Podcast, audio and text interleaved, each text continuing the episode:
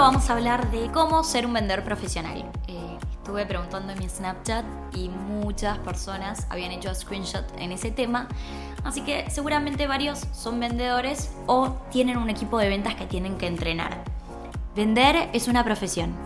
¿Cuáles son los requisitos para que sea una profesión? Conocimiento de los procesos, habilidades de venta y conocimiento del producto. La venta es un proceso que tiene varias etapas.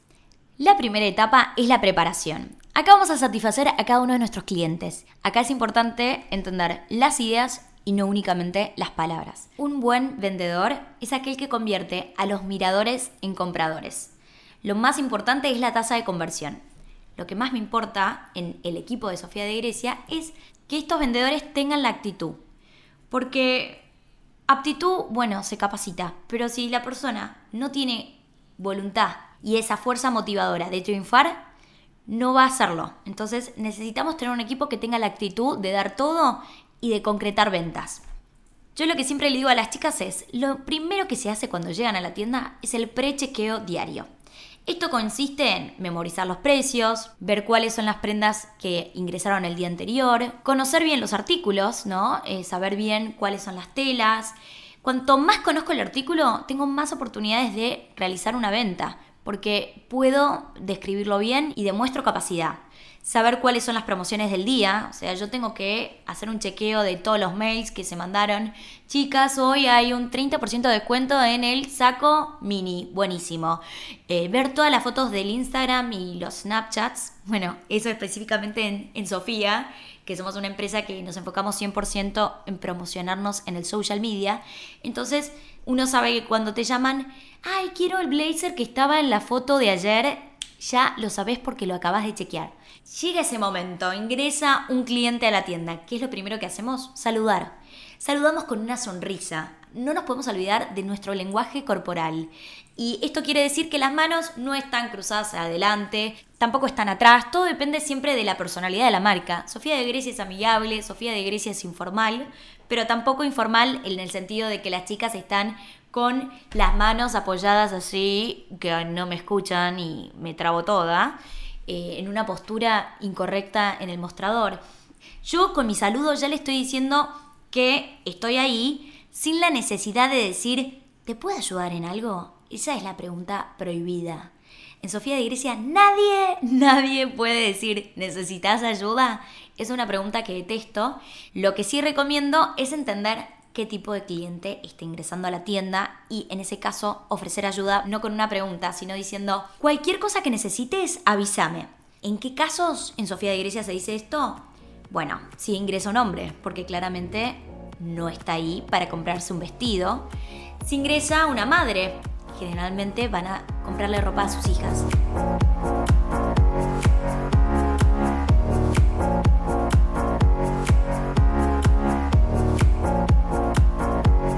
Quieren estar al tanto de todos los episodios semanales de Emprendals, no se olviden de suscribirse en iTunes o de seguirnos en SoundCloud.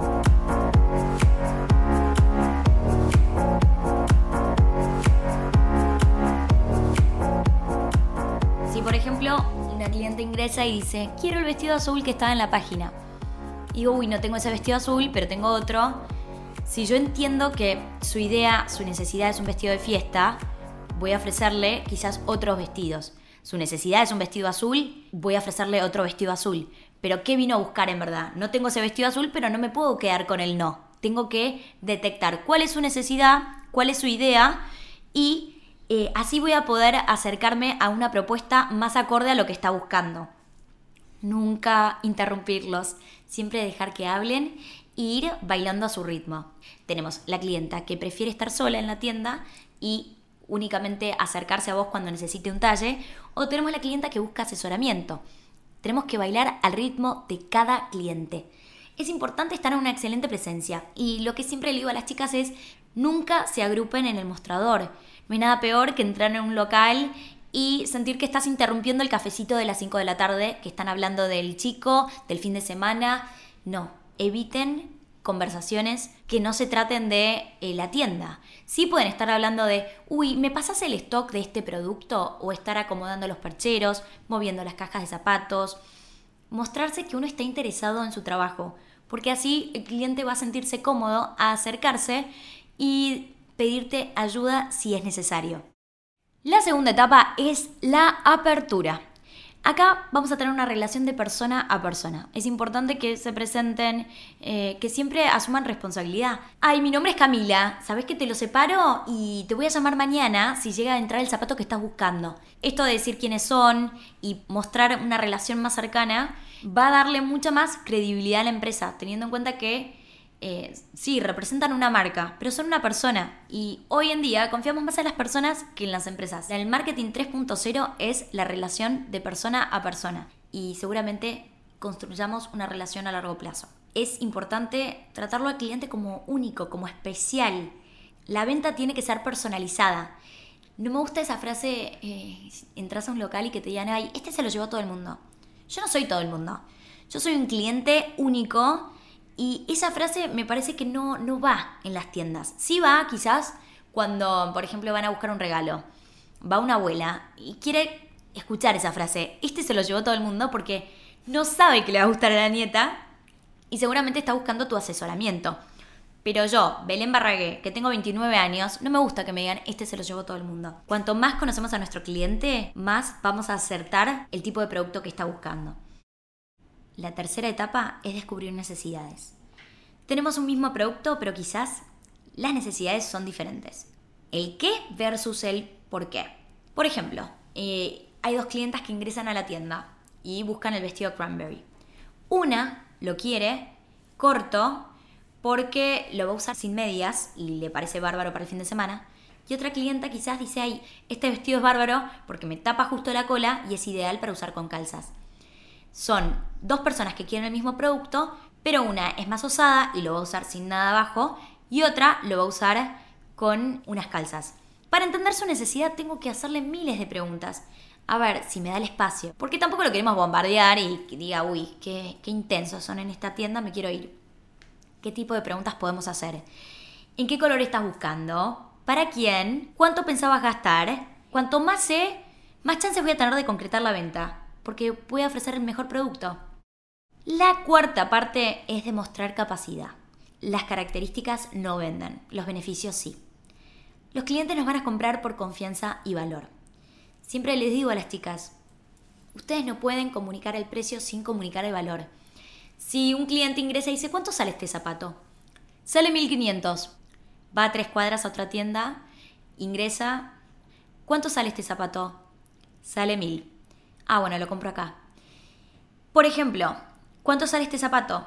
Mira, este zapato es de cuero, está hecho artesanalmente acá en Argentina, la base es de goma eva. Ah, mira vos, ¿cuánto sale? Sí, sale 1500. Bárbaro. Quizás voy a otra tienda. ¿Cuánto sale este zapato? Sale 1000. Lo agarro, veo que es más pesado, que el fondo es de PVC, que es de plástico ay no, pero el de Sofía de Grecia es de cuero. Es importante comunicar esto, es importante estar en los detalles. ¿Qué beneficio tiene este producto? Si yo no comunico los beneficios, el cliente no puede estar adivinando eh, por qué tiene que comprar ese producto. Yo lo tengo que educar. ¿Cómo comunico valor? Involucrando al cliente, reservando las características más importantes para el final, presentando la mercadería como se debe. Una camisa no puede estar toda arrugada eh, porque si yo no veo las prendas en las condiciones en las que se deben presentar, seguramente no las voy a querer comprar y cuando me las pruebe no las voy a ver en su mejor estado. Hay que evitar la trampa de comparación. ¿Y esto qué quiere decir? El cliente está comparando dos productos. Seguramente ambos tengan algún tipo de debilidad, pero yo no puedo decir, uy, no, esta tela es mucho mejor que esta, estoy dando a interpretar que quizás la otra tela no es buena. La quinta etapa es obtener compromisos. Y acá vamos convenciendo al cliente de que sí, este es el producto especial y perfecto para vos. Tratamos de dar pasos adelante con frases como, ¿viste qué suave que es la tela? ¿Viste qué cómodos que son? ¿Viste qué lindo queda? Estiliza muchísimo. La venta personalizada tiene que ser 100% con honestidad, de forma ética.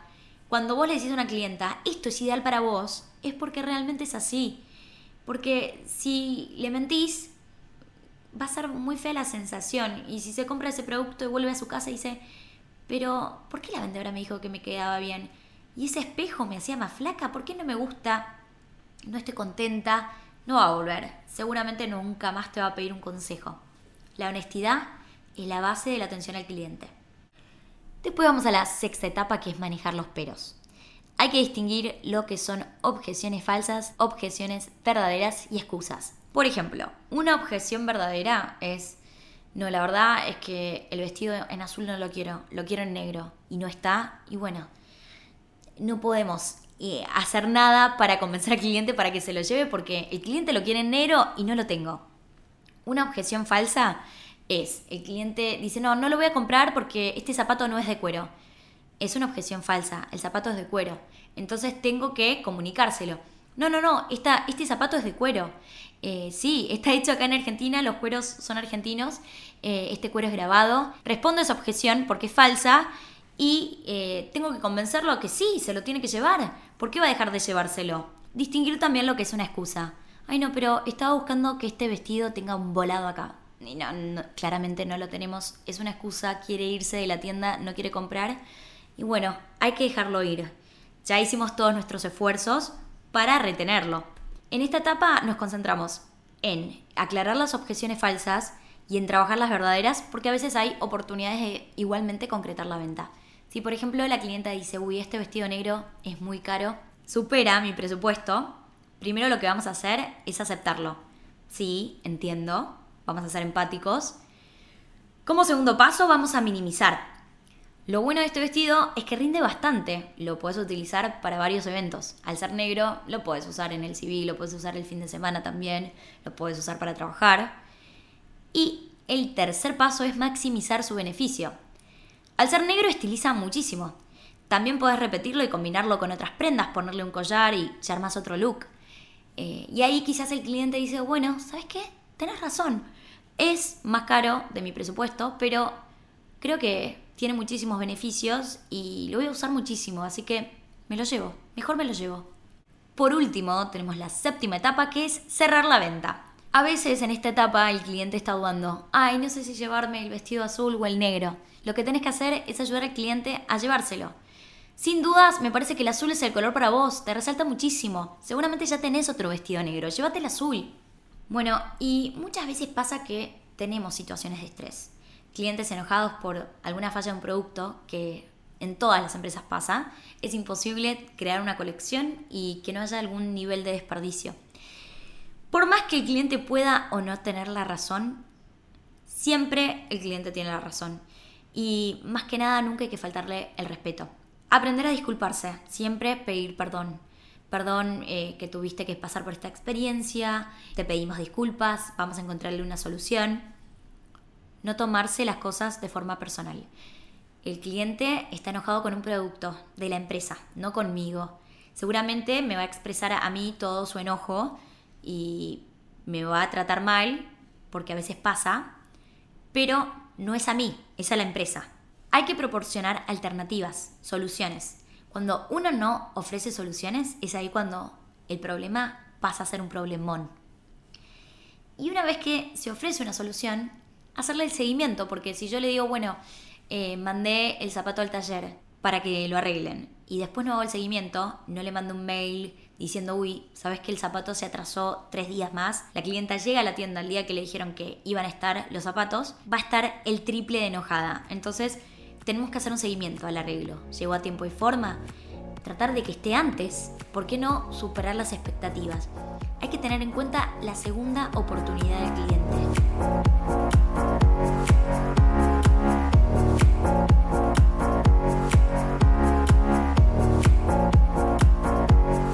Sus comentarios siempre nos aportan. Y si les gusta el programa, por favor compártanlo en sus redes sociales.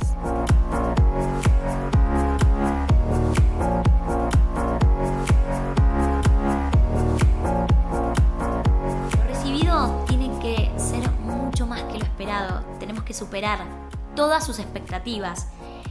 El local tiene que ser un lugar para imaginar, para imaginarse, no sé, estás buscando un look para la cena que vas a tener con tu novio que cumplen tres años y cuando estás ahí y te estás probando el vestido, tenés que pensar que es viernes a la noche, que estás ahí al lado del río con todas las velitas, que estás con él, porque si vos en el local te imaginas ese momento decís, ay, me llevo el vestido ya, lo quiero, o sea, realmente lo necesito y eh, el local tiene que ser un lugar para imaginar. Cuando estamos cerrando la venta no puede faltar la venta sugerida. Esto es el ofrecimiento de productos complementarios. Lo que queremos hacer es aumentar nuestro ticket promedio. Y no lo podemos hacer si no ofrecemos otras propuestas. Tiene que estar esa frase, uy, ¿no lo querés complementar con estos aritos? En Sofía siempre, todas las semanas hacemos fashion packs. Y esto lo armé para que las chicas tengan esta propuesta de productos complementarios, porque el ticket promedio era el valor de un zapato. Y dije, bueno, acá hay una falla, porque no, no tenemos que vender solo un zapato. Cada cliente que ingresa a comprar un zapato debería llevarse también otro producto de la marca. Entonces dije, bueno, armemos los Fashion Pack, así ya tienen la excusa. Ay, no te vayas. Mira, tengo esta propuesta. Eh, esta semana tenemos este descuento en este producto comprando este otro. Entonces, todas las semanas hay un Fashion Pack diferente. Es clave que todos estos productos complementarios sean de menor valor y estén situados cerca de la caja.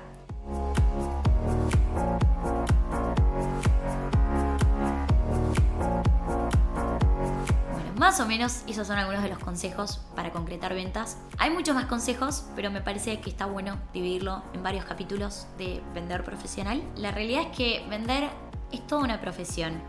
No puede ser vender cualquiera.